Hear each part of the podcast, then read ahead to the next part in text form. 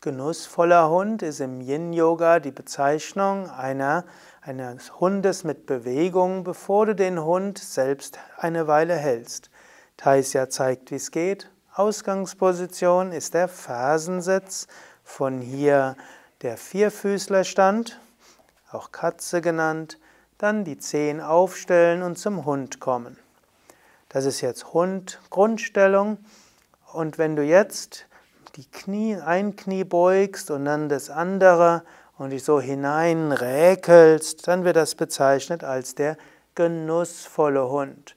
Du gehst langsam hinein und dabei genießt du, wie unterschiedliche Faszien, unterschiedliche auch Rückenmuskeln gedehnt werden.